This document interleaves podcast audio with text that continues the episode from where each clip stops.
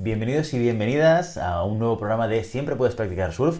Hoy toca tertulia y en la mesa redonda hoy vamos a tratar un tema que seguramente en estas fechas, que estamos ya a mediados de octubre, forma parte de eh, las prioridades de la mayor parte de las direcciones de recursos humanos. Y si no lo es, probablemente en las próximas semanas sí que lo va a ser.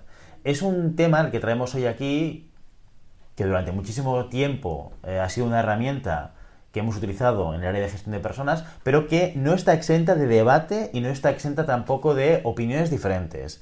Tiene sus promotores, tiene sus detractores, tiene gente que considera que sigue siendo válida, gente que no lo considera así. Bueno, hay mucho debate, sobre todo en redes sociales, con respecto a este proceso, para algunos básico, para algunos inservible, y es el que traemos hoy para hablar en nuestra mesa de debate de Siempre puedes practicar surf. Empezamos.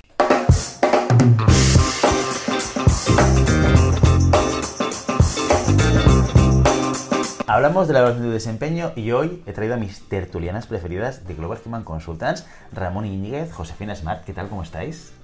Pues bien. ¿Bien? Muy bien. Muy Sí. bien. Encantadas otra vez aquí contigo, con José, o sea que estupendo. Fantástico, muy bien. Evaluación de desempeño, esto podríamos empezar ya a debatir sobre el nombre. Evaluación de desempeño, conversaciones de desarrollo. Bueno, ya sabe- sabemos que el tema de la nomenclatura suele ser algo de debate en general, eh, por lo menos en lo que toca a la gestión de las personas, ¿no? A los recursos humanos o a llamarle como, le dé la- como te dé la gana. Eh, en las últimas semanas o días hemos estado compartiendo, os lo decía antes de grabar, una serie de encuestas, ¿vale? En nuestra página de Global Human Consultants de, de LinkedIn, para ver un poco cómo respiraba la gente, ¿no? Cómo respiraba la audiencia y, y ver un poco la opinión sobre la evaluación de desempeño. Entonces, os voy a arrancar con una pregunta que es de una de las encuestas que lanzamos. Me lanzáis la, vuestra opinión, respuesta y luego, no, no hagas spoilers, Carol. Ya estaba mirando la Que no he dicho que ¿eh? estaba Carol al otro lado, pero también está como cada programa, ¿eh? No hagas No, spoilers, no. ¿vale? Eh, y, es y es lo siguiente, tienes que completar la siguiente frase, que empieza así. Las evaluaciones de desempeño A. Ayudan a los empleados o bien B. Solo sirven para controlar. Venga, va. No hay comodín del público. Qué binomio, ¿no? Ay, ¿Has sí. visto? A mí me falta, no, es que el A pero es incompleto. El A incompleto, venga, va, sí, dale el A ahí. incompleto.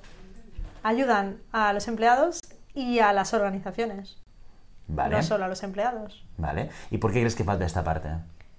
Porque es una herramienta eh, que realmente debe reportar en un beneficio para la organización. El hecho de sentarse a charlar con un empleado o con una empleada debe reportar también un beneficio a la organización, a la gestión y por lo tanto a los resultados. Vale. Pues me falta esa parte. Te falta esta parte más de negocio, muy bien. Sí. Josefina Smart, ¿alineada con Ramoni o tienes otra Alineada visión? con Ramoni, todo tiene aparte también esto de blanco y negro, soy más de grises, siempre lo fui.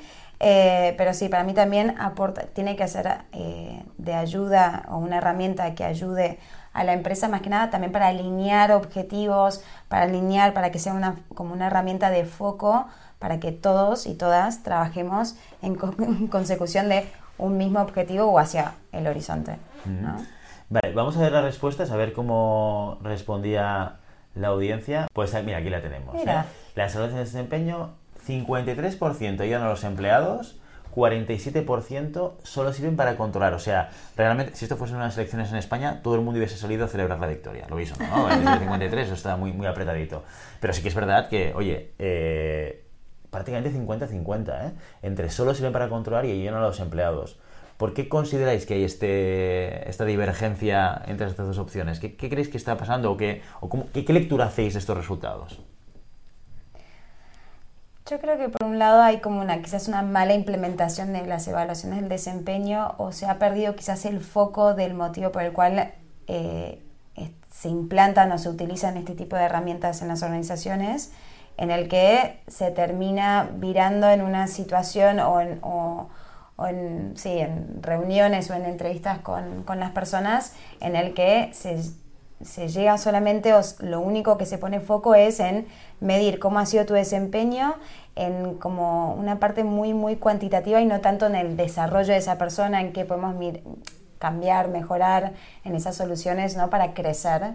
Eh, entonces yo creo que ahí hay una parte un poco más en ese control, en esa sensación de me vienen a evaluar, como muy esa mirada como más crítica y no tanto en el foco de a partir de tu desempeño vemos qué podemos hacer para mejorar, para crecer. Vale. Y siguiendo un poco el hilo, que yo coincido plenamente en lo que dices, José, piensa en el título, y eso lo has dicho al inicio, las evaluaciones del desempeño. La palabra evaluar ya lleva de por sí una connotación un poquito negativa. Me están evaluando, por lo mm. tanto, me están evaluando, me están controlando. ¿no? Entonces yo creo que por eso y ligado al nombre y a la implementación que decía, que explicaba Josefina, eh, puede hacer parecer que lo, que lo que se está intentando es controlar a, los equipos en vez de ayudando a labrar un futuro a nivel profesional y un desarrollo a nivel profesional. Entonces, mm. Yo creo que evidentemente hay una gran parte ahí. Y, eh, y en parte, ahora voy a hacer un poco de abogado del diablo, ¿no? Pero en parte no es cierto que al final también es importante evaluar lo que hacen las personas en una organización. O sea, saber dónde ponen el foco y si lo hacen correctamente o no. No estoy diciendo que no tengamos que incorporar algo más.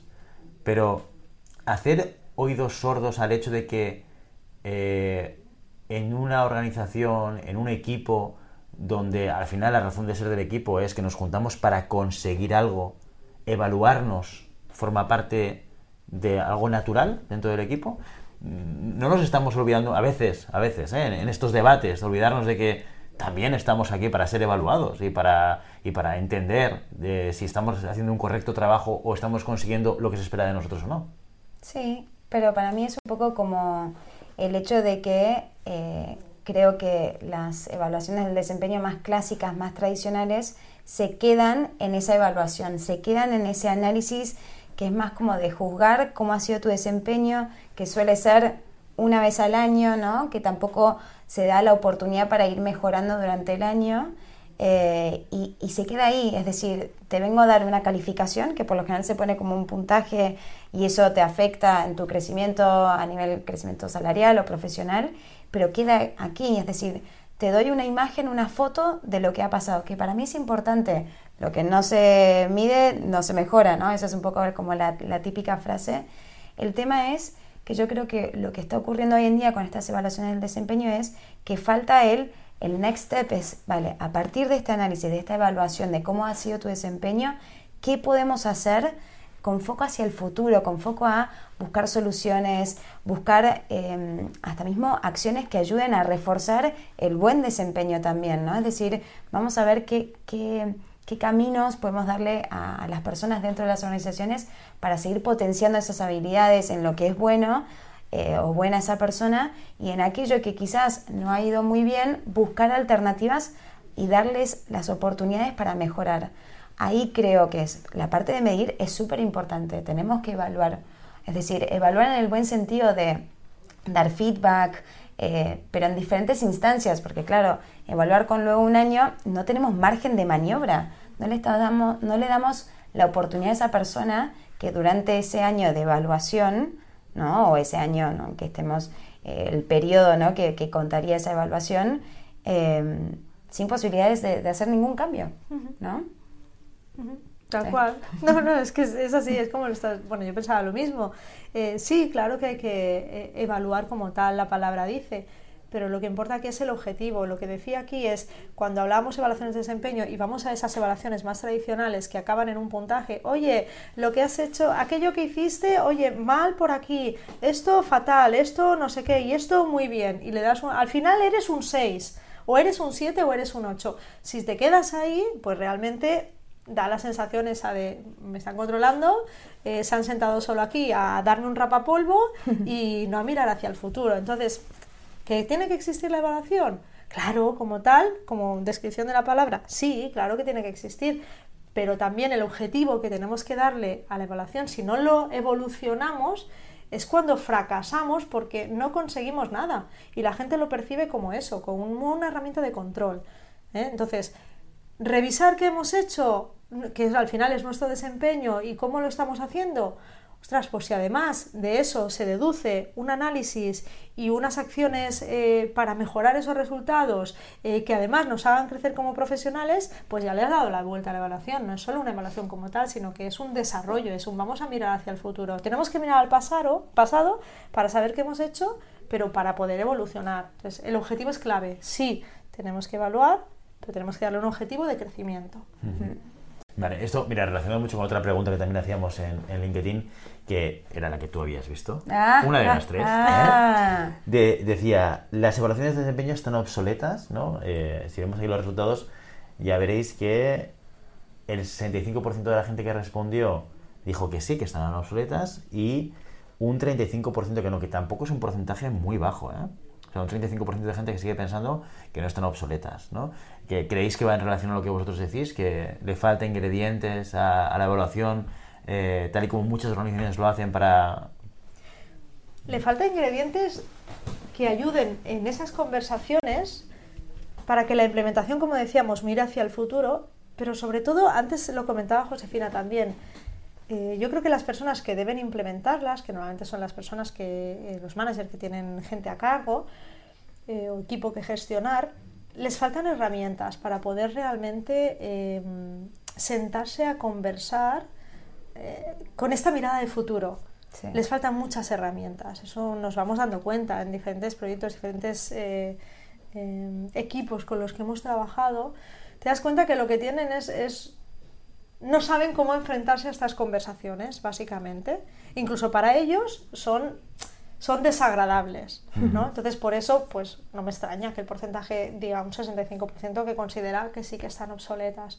Si no se les da esa vuelta de tuerca. Pero esa vuelta de tuerca a veces no es solo la definición del proceso cambiarlo, sino como decimos, que la gente que tiene que implementarlo y ponerlo en práctica se les ayude, porque está genial si tienes un super diccionario de competencias con unos niveles súper definidos en cada una de las competencias y muy claros para que la gente ponga si está en el nivel 1, en el 2 o en el 3, pero al final eso no te da a ti como persona que tienes que sentarte a conversar con alguien herramientas como tal para mantener esa conversación y para ayudar a esa persona, porque cada persona somos diferentes y las conversaciones tienen que ser diferentes y eso no es fácil.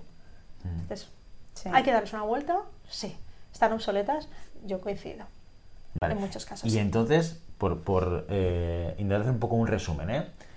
entiendo que parte de, la- de esta obsolescencia de la que estamos hablando tiene que ver con incorporar esta parte de desarrollo a lo que es la evaluación de desempeño. Tú ahora hacías, dabas un ejemplo muy concreto eh, de la operativa de una evaluación de desempeño que es diccionario de competencias, niveles, comportamientos. ¿Esto sigue siendo válido o no? A ver, como una evaluación del desempeño tenemos el qué, que por lo general muchas veces son como los objetivos, y después el cómo, que son las competencias. Es decir, a mí me interesa que una persona del equipo comercial alcance un nivel de facturación, un número de ventas, pero que también lo, acompañe con un cómo que define muchas veces con nuestros valores o aquellas competencias ¿no? que para nosotros son esenciales como organización. Entonces, ese mix de las dos cuestiones creo que es fundamental y en el tener las conversaciones también, más allá también de, de cómo de, de tener estas conversaciones difíciles, pero yo creo que eh, una de las grandes dificultades es cómo encarar, porque el feedback positivo a- creo que a todo el mundo le gusta, pero cuando hay que tener conversaciones difíciles, que por lo general es cuando hay que dar un, un- un feedback quizás más crítico, es donde cuesta más. Y también hasta mismo en esos planes que se crean después. Muchas veces algo que ocurre también en las evaluaciones del desempeño es, a partir de ese resultado, es un listado de formaciones y es como de cursos, ¿no? Y muchas veces nosotros desarrollamos habilidades o desarrollamos competencias de diferentes formas, o sea, cómo aprendemos es más allá de una educación quizás formal o un curso tan mm, comunicación efectiva, ¿no? Curso o Excel, hay otras maneras, ¿no? En, en cómo podemos aprender. Entonces yo creo que esto también es súper importante, pero los valores, nuestras competencias van a estar muy vinculadas a esas conversaciones de desarrollo. Para mí es fundamental, porque marca también el cómo nos gustaría realizar las, las cosas, cómo nos gustaría tener este desarrollo, este desempeño. Eh, nos dará como ese marco, ¿no? Un poco también en, en el cómo hacerlo. Sí. Yo el diccionario de competencias o mm, valores o la definición de los valores, la nivelación y demás, todo esto mm, para mí quizás ya no sirve tanto en esa conversación o en esa evaluación, como sea, sentarme a decir está en el nivel 1, en el 2 o en el 3 o en lo que sea, o sea, sentar a eso creo que no, tiene que ser la base de ese cómo, de cómo tengo que eh, trasladar estos valores a mi equipo directivo, a mi equipo de managers, para que luego sepan identificar estos comportamientos en las personas, pero no para poner esta en un 1, esta en un 2, sino estoy viendo que la manera de actuar de esta persona es acorde a este valor o a esta competencia, esta y esta, que son la base o nuestro ADN como compañía. Entonces forma parte de esa formación. ¿Debe existir este decálogo de valores, de competencias? Creo que sí, porque es nuestra esencia como organización saber quiénes queremos ser y cómo queremos que sean las personas que forman parte de la organización. Ahora, ¿cómo incorporarlo en esa evaluación del desempeño? es quizás lo que debe cambiar o evolucionar. Porque como te digo, si se sientan con un documento a rellenar, a hacer tic aquí o allá, es que se vuelven locos. Con un diccionario al lado hipercomplejo, eh, con un montón de niveles ahí, decir, bueno, está en el 1, está en el 2 esta persona, realmente se les hace muy complicado. Entonces tenemos que transformarlo en, en formación, en cómo identificar que estos valores existen eh, cómo puedes ver si la persona, el, cómo, ¿no? que decía Josefina, eh, concuerda con el que no solo consigue los resultados, sino que los consigue como queremos que los consiga, manteniendo nuestros valores, nuestra transparencia, nuestro trabajo en equipo, nuestra iniciativa como parte de su hacer diario. Claro. No te ahogues, Guillermo. Creo que también... Si he dicho algo muy malo, me lo dices. No, no, pasa no. Nada. Estaba aguantando la tos, pero no he podido. Expulsada. Em, yo creo que también el foco está un poco en el para qué tenemos estas evaluaciones. O sea, si el foco es eh, únicamente analizar y medir, vamos mal con toda esta parte del cómo y las competencias. Ahora, si nuestro foco es ayudar a las personas a crecer, a impulsar el bienestar de las personas dentro de las organizaciones, como es el nuestro, súper. Eh, como, no sé, un poco eh, esa mejora continua, el reforzar eh, comportamientos o actitudes y mismo mejorar, ¿no? Identificar fortalezas y áreas de mejora, las competencias y estos valores van a entrar en juego. Si no, no, están obsoletas. Totalmente. Vamos a ver otra encuesta, la tercera que lanzábamos a través de LinkedIn de nuestra cuenta de Global Human Consultants, en la cual preguntábamos sobre los contenidos. ¿eh? La pregunta mm. era, ¿qué debería tener más peso en una evaluación de desempeño? Objetivos y resultados, actitud y habilidades, y aquí sí que le damos la, C, que es ah. todas son correctas, ¿no? Si fuese un examen. Eh, ambos por igual, ¿vale? Aquí sí que eh, hay una clara ventaja del ambos por igual, a lo que responde un 67% de la gente. ¿Vale? Pero fijaos en este mix, o sea, aparte de ambos por igual, que parece como la respuesta obvia, entre comillas, ¿eh? yo creo bastante... yo, yo, me siento muy identificado con, o sea, o puedo entender muy bien que haya mucha gente que, que haya puesto las dos cosas, pero me interesa sobre todo el mix de las dos anteriores. O sea, si tú vas a ver lo que piensan, o sea, esa divergencia entre la gente que piensa en objetivos y actitud, un porcentaje muy importante, prácticamente el doble o más del doble, piensan que actitud y habilidades es lo que debe tener más peso dentro de una evaluación de desempeño. ¿Cómo lo veis vosotras? Yo creo que un poco lo que hemos dicho, todo importa. Y volvemos a ver quizás al inicio, a tu pregunta que decías, oye, ¿tenemos que evaluar? ¿Tenemos que medir? Pues yo creo que es importante porque todo importa. Si, no conseguimos los resultados, pero tenemos una actitud excelente, pero seguimos sin conseguir los resultados, al final es que la empresa se hunde. Cerramos el chiringuito. ¿eh? Cerramos el chiringuito. ¿No? Digo, ¿eh? Raro es que no lo cerrásemos, ¿no? Si no cumplimos objetivos, habitualmente lo que se hace es... bajar la persiana. Exacto, bajar la Entonces, ¿es importante los objetivos? Hombre, pues yo creo que también son importantes. Es curioso que fíjate la gente cómo ve y valora muchísimo más la actitud y las habilidades en, relación a, estas dos variables única y exclusivamente. ¿no? Eh, está muy bien, porque yo supongo que es más una demanda de la gente de que cuando se sientan a conversar conmigo, esta es una conversación que tiene que salir. Yo lo veo más como demanda, que posiblemente los que han dicho, pues la actitud y habilidades, a lo mejor es porque están hartos o hartas de sentarse a hablar de los objetivos, de has llegado cumplimiento de objetivo, fantástico, no has llegado, buf, hoy no cobras. ¿Vale? Yo creo que eso es más esa demanda de, esta parte de la población, me da la sensación. ¿eh? Josefina. Ah, tengo que decir algo que sí. No, sí, no, no, no. Estoy obligada. lo que quieras, ¿eh? Estoy obligada. Yo voté ambos por igual. Em, pero sí, es un poco en, en, línea lo que dice Ramón y yo creo que también. Y, y, se está viendo quizás en organizaciones que vamos un poco como por extremos, ¿no? Esta tendencia a antes poníamos mucho foco en cómo definíamos los objetivos, todas veces que ahora hay organizaciones sin jerarquía, sin jefes o jefas, ¿no? Entendemos a eso sin objetivos, ¿qué tal? Bueno, hay un poco de todo en este mundo, eh, pero es verdad que cada vez más esta parte de actitudes y habilidades se está hablando muchísimo, pero porque también hablan más de esa, de la parte más soft quizás, o de la parte más como personal de las personas, un poco valga la redundancia, eh, dentro de, las empresas, un poco también el foco en el propósito, en los valores. Eh, la gente ya quiere trabajar en organizaciones en las que estén alineados con sus valores personales. Entonces yo creo que va a tomar muchísima más relevancia esta parte de las actitudes y habilidades porque vamos a hablar de ese fit cultural que antes hablaba en foco en base en esto. Es decir, todo lo que es mi valor personal, voy a trabajar en una empresa que esté alineado con lo que yo creo. Y si no, me voy. Y lo estamos viendo, lo, observamos quizás también hasta en, en, procesos de búsqueda. Digamos, esto está ocurriendo también a nivel como global, eh, de esta necesidad de conectarnos. Sigue siendo un, un, entorno que ocupa mucha parte de nuestras vidas, ¿no? de, de, nuestra jornada. Entonces, eh, la parte de actitudes yo creo que también es esta como necesidad de como decir, esto es importante. Claro, yo a veces escucho mucho eh, esas afirmaciones o esas ideas de es muy importante una buena actitud, una, tener habilidades bien desarrolladas en un equipo, en una organización. Incluso análisis que dicen, no, no, es que las empresas que más crecen son aquellas que ponen el foco en el desarrollo.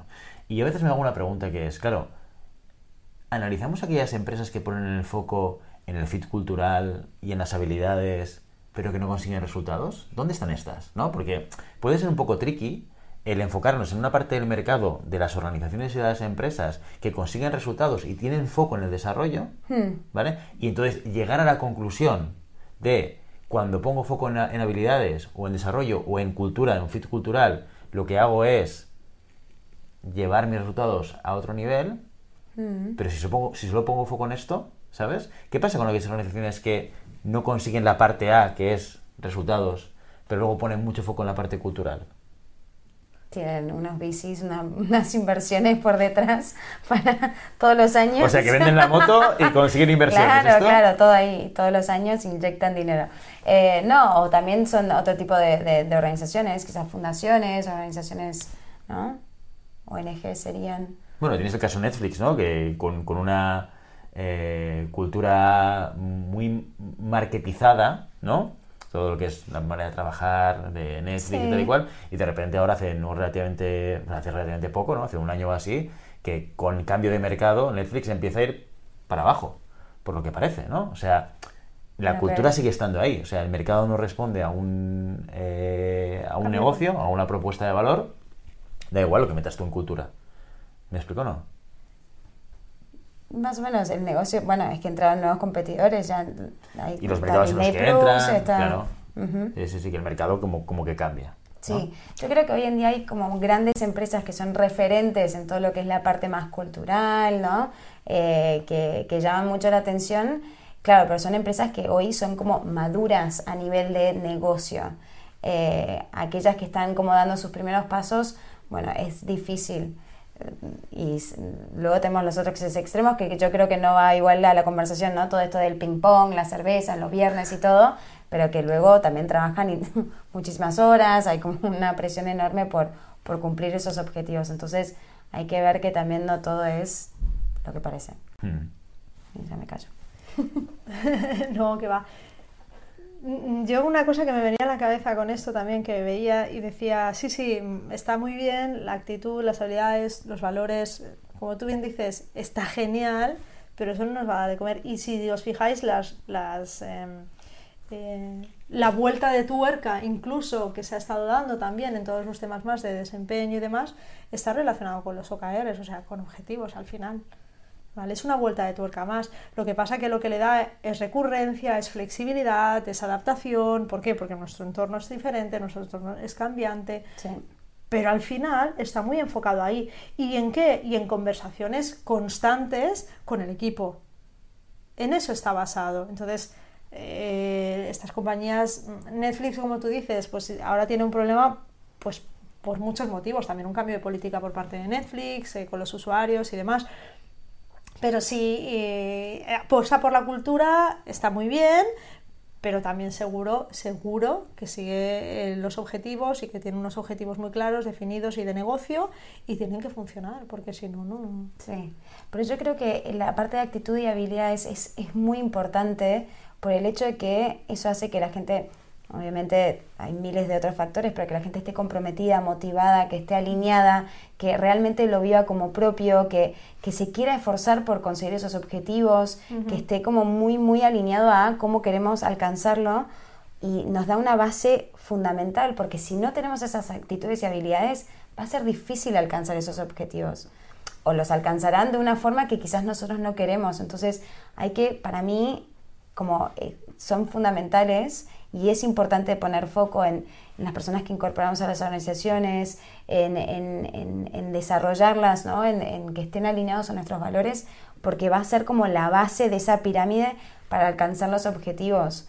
Em, porque si tenemos personas que no, trabajan en equipo o, o que no son transparentes o no sé, eh, que no tienen, no sé, estoy pensando un poco los valores de otras organizaciones, ¿no? Un poco de esto que son como muchas veces be humble o, ¿no? o el tema de la, honestidad o, o, de la curiosidad. Por más que le pongamos todos los objetivos, si no tienen eso desarrollado o, o no quieren, será difícil alcanzarlo. Entonces tienen que los objetivos, o sea, los, las competencias, los valores, las actitudes, actuarán como un poco como trampolín que nos ayudará a llegar a esos objetivos. Y cuanto más también trabajemos en eso, la gente se va a sentir más motivada, más, más comprometida eh, y va a como querer alcanzar más esos objetivos porque luego se hace como retroalimentación. Vamos un poco a la operativa del, del, proceso en sí mismo, porque también es verdad que nos encontramos con organizaciones que cuando eh, están pensando en la evolución de desempeño, piensan en una herramienta que les permite que les permita puntuar, ¿no? Antes hablabais y poníais ejemplos de, oye, hacer un tic, hacer otro tic, nivel 4, nivel 5, eres un 6, eres un 7. Y hay organizaciones que no, que no buscan ese puntaje, ¿no? Pros y contras, ¿cómo lo veis vosotras hmm. entre un modelo más, entre comillas, matemático y un modelo más abierto? El tema es que también este modelo matemático está muy asociado con una, o sea, con una temporalidad que es una vez al año. Entonces es como que una vez al año yo me siento y te puntúan. Bueno, trabajo en equipo, 5. Y eso es de 12 meses que yo ni me acuerdo qué hice ayer, por poco, ni la semana pasada. Entonces es como que ahí, por más que el, modelo matemático nos ayuda, porque también nos da nos como contextualiza, a partir de un cierto puntaje nos permite o nos da como unos parámetros para actuar, ¿no? También y si luego lo vinculamos con potencial, con una nine box, es decir, se puede sacar como muchísima información de este tipo de conversaciones. Para mí es más allá si le ponemos un número o un no número, o A, B, o ah, rojo, amarillo, verde, con un poco un semáforo, ¿no? Que hay como diferentes opciones, es en qué momento lo estamos haciendo esta evaluación del desempeño. O sea, en qué momento nos sentamos a evaluar a esa persona. Luego le pones un número, modelo abierto, lo que sea. Si es una vez al año, para mí es difícil Em, que, que, le saques información, sea el número o una palabra. Mm. Mi parecer.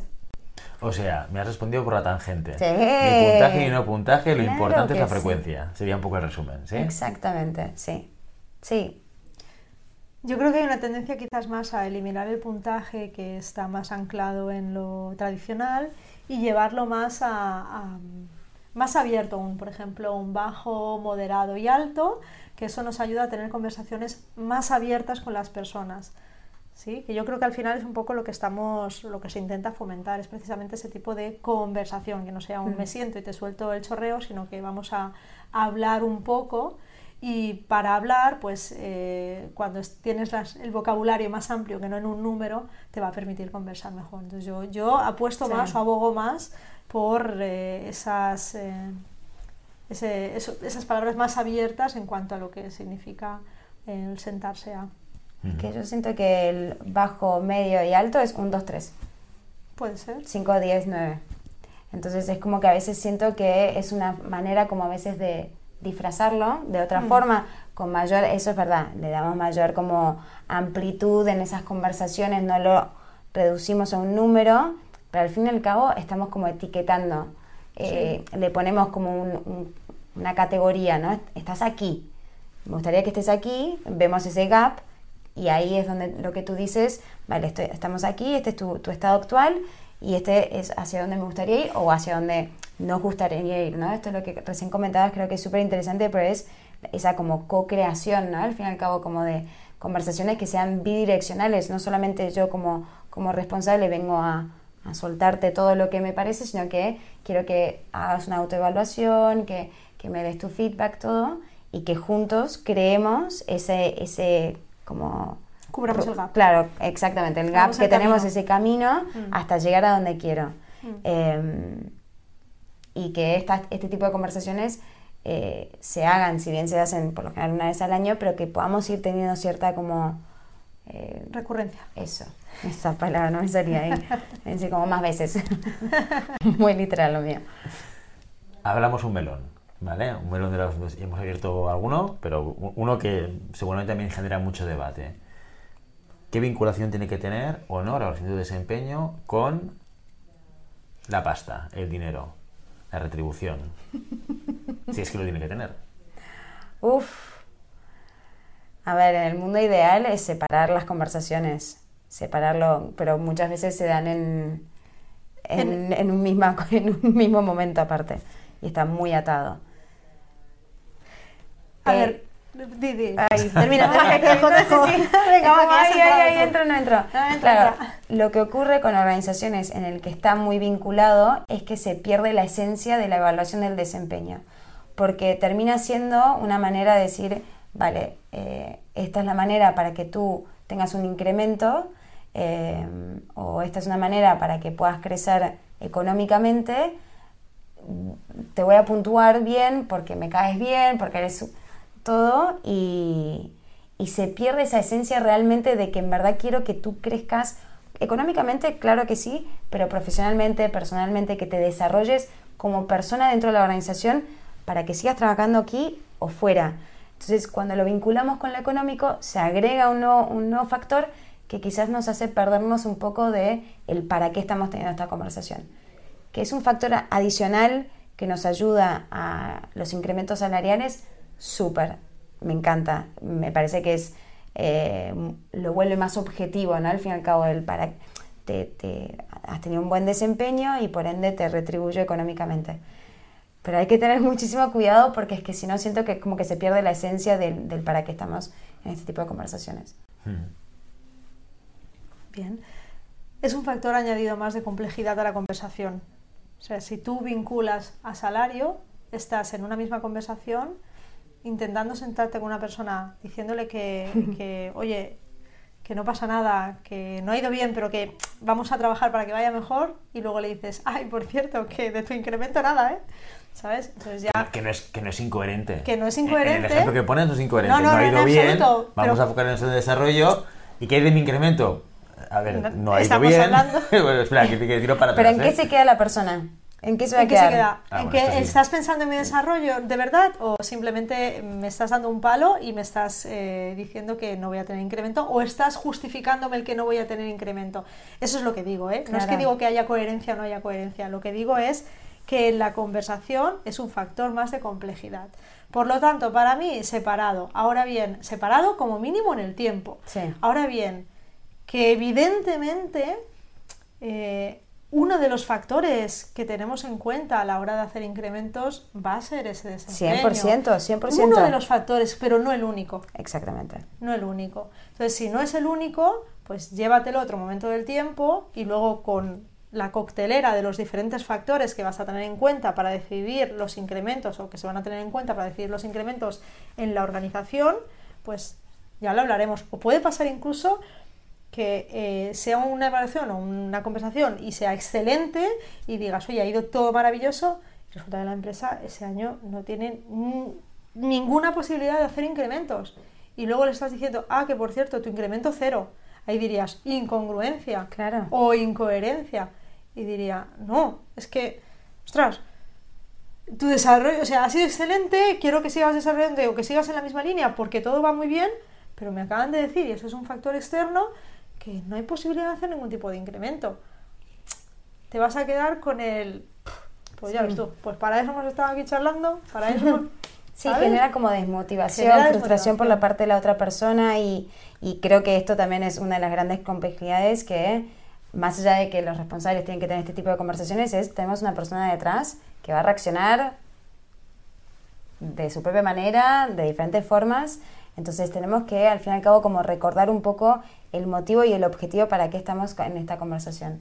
Quiero verte crecer, quiero verte desarrollarte, quiero eh, que tengas éxito, que crezcas, que todo. Entonces, si ya hablamos, eh, le decimos que sí o que no al incremento, es como que lo perdemos, porque lo económico nos va a atravesar, esa es una realidad en todo sentido.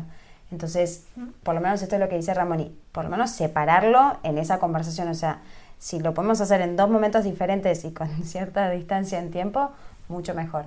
Mm.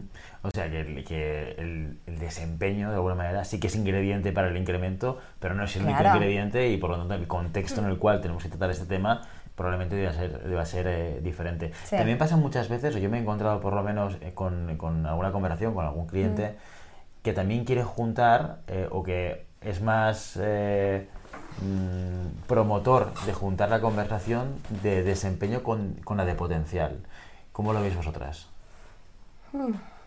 Bueno, eh, es, es difícil porque también potencial implicaría también definir qué criterios tenemos para el potencial. Eh, yo no sé si lo juntaría tampoco a esto, porque también es, es como, por un lado estás evaluando, haces una evaluación ¿no? de, cómo ha sido ese desempeño durante el año o durante el X tiempo ¿no? que estás evaluando. Y luego el potencial, tenés como ciertos criterios, luego también se agrega un poco como ese, eh, el risk of flight, ¿no? De que la persona, o el readiness también para realmente sacarle el máximo jugo a esa evaluación y potencial, ¿no? Y es ese nine box que tenemos. Y ahí interviene también recursos humanos, o sea, ya deja de ser parte del responsable. Yo creo que también lo separaría, o por lo menos en, en momentos diferentes, que si no van a ser conversaciones súper largas. o sea, estamos No. tres horas. Lo que pasa es que aquí yo eh, también pienso que es importante, como decíamos, que, que las personas que se están sentando ahí a conversar y están liderando esa conversación sepan cómo, cómo llevarla y cómo guiarla. Mm. Porque el potencial tiene que ser, o creo que tiene que ser como un ingrediente más que se que salga en esa conversación, pero sin decir, oye, ahora vamos a hablar de potencial. Por cierto, tú no tienes potencial. Sí, ¿eh? ¿Sabéis lo que se puede salir de ahí? Tu desempeño es excelente, pero potencial poco. Aquí para toda la vida.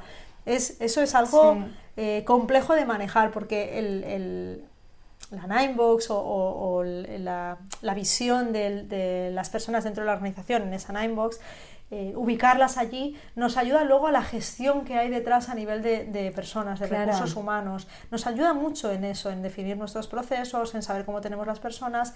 Y como digo, quizás en esa conversación yo como tal no metería una conversación de potencial, no, me cuesta verle el sentido a conversar sobre potencial. Sin embargo, tengo que tener la capacidad y la habilidad en esa conversación de entrever si también esa persona tiene motivaciones a futuro, qué tipo de motivaciones, si tiene o no las habilidades para llegar a esas motivaciones, si cree que le falta algo, de alguna manera, para guiando esa conversación, nos puede ayudar a tener información para luego ese potencial. Pero como tal, un apartado que ponga ahora vamos a hablar de potencial, ahí no lo veo tan claro yo. Claro. Esto es lo que tú dices de, de las motivaciones es súper importante, es decir, hay una parte de, de hablar quizás sobre mm, eh, el desempeño y todo, pero luego también esas expectativas, dónde te ves, hacia dónde te gustaría ir, eh, porque aquí ya también empezamos a ver información que nos ayudará si tenemos planes de sucesión, planes de carrera, ¿no? un poco ese crecimiento, ese camino que puede llegar a tener la persona, eh, es súper individualizado al fin y al cabo. Si bien tenemos como ciertos caminos que son como más típicos, ¿no? Si dentro de un equipo comercial ah, vamos hacia una dirección comercial, por ejemplo, pero quizás esa persona de repente dice, no, no, es que yo en verdad quiero pasarme a marketing o me gustaría entrar al producto. Entonces ahí es ir viendo y utilizar esta o sea, estas conversaciones para obtener información, porque quizás la persona dice, no, es que en verdad yo quiero trabajar con personas y, o no sé, trabajar en una empresa que esté vinculada con la tecnología y tener estas conversaciones, que aquí también es otra de las dificultades que, que a veces se evitan, porque es abrir un melón también y, y tener miedo de gestionar esas expectativas. O sea, muchas veces pasa que no quieren preguntar porque es como, ojos que no ven, corazón que no siente. Entonces, si no pregunto, no pasa, no, no, ocurre, es como, no, no, no, esto no es real. Eh, pero hay que también tener estas conversaciones, porque a veces tendremos que gestionar ciertas expectativas de personas que quizás no sean dentro de la organización y otras veces que sí, y poder acompañar, ¿no? Entonces, si la persona dice quiero ir hacia una dirección comercial, claro, para llegar a ese, a ese punto, ir diseñando ese, ¿no? ese plan de, carrera ese, y acortar ese, ese, esa brecha. Recojo una cosa que tú has dicho al principio, Ramoni, de, de esta conversación, tertulia, debate, llámalo como quieras, eh, que decías, este es un proceso muchas veces desagradable para el manager, para el que evalúa. Utilizas la palabra desagradable. Mm. ¿Por qué? ¿Qué es lo que hace? Bueno. Ramón, hemos tenido conversaciones. no sabía que la pasaba tan mal. No hablaba de ella. Tan mal. Ah, no, mejor no hablaba de ella. Sí, no, no sé, no sé. ¿Por qué, ¿Por qué creéis, no? ¿Por qué, por qué consideráis que puede ser una conversación desagradable, difícil, complicada? Yo creo que puede ser complicada, no, porque y desagradable. Y algunas personas la pueden percibir como desagradable. Hay algunas desagradables. O sea, yo ya os anticipo que podría hacer alguna, algún listadillo de alguna que es desagradable. ¿eh? Seguro, seguro. Claro, pero sí, pero porque hay muchas reacciones también. Eh, pero simplemente porque, pues eso, mm, pueden percibirlo como un proceso desagradable, como una conversación, ostras, madre mía, qué palo, ahora me tengo que sentar a charlar si no sé ni cómo, pues precisamente por, porque no tienen la, eh, porque no tienen la formación, no tienen tan desarrollada la habilidad esta de, conversar o no la tienen entrenada. Es que volvemos a lo mismo, yo lo veo desagradable o puede ser desagradable cuando eso se hace una vez al año, me siento, tengo que decir, Dios mío, si es que yo no con esta persona normalmente solo hablo del trabajo y del día a día, pero jamás hemos entrado en ningún otro aspecto. Y ahora de repente me tengo que sentar y hablar de esto. Por eso lo creo que puede ser percibido por algunas personas como desagradable, que no significa que para mí lo sea. ¿eh? No sé, ahora y menos contigo, José. Ah, la, próxima vez que te voy, voy, a preguntarle, ¿y vos, Ramón, y cómo estás? ¿Cómo estás? ¿Cómo te afecta esto?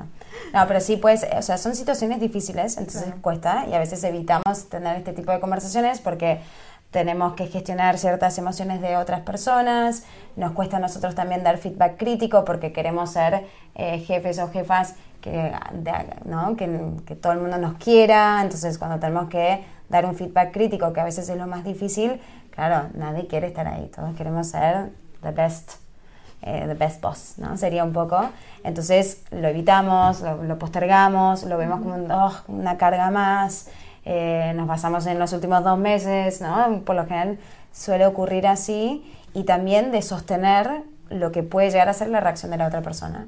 Que aquí te puede llorar, se puede enfadar, te lo puede rechazar, indiferencia, todo. Y sostener y gestionar esa carga emocional también es difícil. Es parte de la responsabilidad de los, de los managers y las managers, ¿no? Pero es difícil. Muerte, ¿no?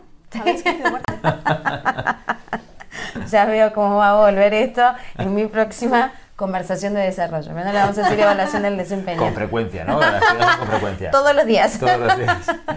Eh, venga, última pregunta. Os voy a hacer una pregunta de estas también un poquito de bola de cristal. Yo creo que ya hemos hablado de algunos aspectos que probablemente respondan a esta pregunta que os voy a hacer, pero sí que me gustaría que hagáis una especie como de mini recap, ¿vale? Cada una de vosotras. Eh, ¿Cómo veis la evolución de, este proceso, evaluación de desempeño, operaciones de desarrollo? ¿Qué ingredientes, habéis hablado de alguno, ya, ya, digo, ¿eh? ¿qué ingredientes creéis que necesariamente vamos a tener que ver en el futuro próximo de este tipo de procesos? Em, no es fácil, ¿eh? Nos hago preguntas difíciles. ¿Mm? Nos haces pensar. La digitalización, yo creo que sí, es algo que también estamos observando muchísimo o sea, de, intentar automatizarlo lo máximo posible para también reducir este, esta sensación como de carga o de peso, ¿no? De que sea algo, uff, tengo que hacer una evaluación del, una, una evaluación del desempeño, o sea, el componente de herramienta o plataforma tecnológica para agilizarlo y también que tengamos esa trazabilidad, eh, yo creo que va a ser algo fundamental la frecuencia, yo creo que también es eso, es decir, si bien tendremos una, una vez al año en el que sentarnos como para hacer un recap de todo, de poder ir sentándose cada trimestre, cada mes, cada empresa tendrá lo suyo. También otra cosa es, ya no es más tanto el 90 grados, sino de empezar a complejizarlo más, a tener feedback y, ¿no? de diferentes aspectos, es decir, también entendiendo qué tipo de feedback te puede dar un compañero o una compañera, una persona que es, está dentro de tu equipo, es decir, todo, pero de, de complejizarlo de, diferentes perspectivas porque nos enriquece un montón. Eh, no sé, Ramón. Añado, añado, añado cosas. Yo lo que dices coincido plenamente, la tecnología, tener más datos, la recurrencia para mí es clave eh, y necesaria para entrenar, para acostumbrarnos a hablar sobre nosotros, sobre nuestro futuro y sobre cómo estamos trabajando en la empresa, yo para mí es clave. Em, y por otro lado, también creo que hay una parte que quizás perder la formalidad o perder la burocracia también creo que son ingredientes claves para que, para que esto llegue a, a, buen puerto, ¿no? Porque una de las cosas que más cuestan quizás hoy en día es es el papeleo, la burocracia que esto se le da. Mm. Cuando realmente lo interioricemos más como una herramienta de gestión eh, y de nuestro día a día y de, como forma parte de nuestro equipo y como líderes, como algo que, que hacemos en beneficio de las personas que tenemos en el equipo y así como de la organización, cuando lo incorporemos así y perdamos toda la burocracia y la formalidad, yo creo que ahí habremos dado un paso importante. Muy bien. Oye, pues Josefina y Ramoni, gracias por pasaros otra vez por eh, el programa, por siempre puedes practicar surf para hablar de estos temas de debate. ¿eh? ya, ya, veis que aquí probablemente tenemos una línea bastante transversal de opinión, solemos ser bastante centristas en nuestras opiniones, ¿eh? lo cual está bien, pero ya sabéis que hay mucho debate en LinkedIn y hay mucho debate en otras redes sociales donde, como veis, hay opiniones que pueden ser diferentes y divergentes y, está bien escucharlas y está bien eh, incorporarlas para debatirlas. Así que muchas gracias por venir hoy a mojaros una vez más en, en nuestra tertulia y hasta la siguiente. Un placer. Muchas gracias. Gracias. ¿no? Gracias.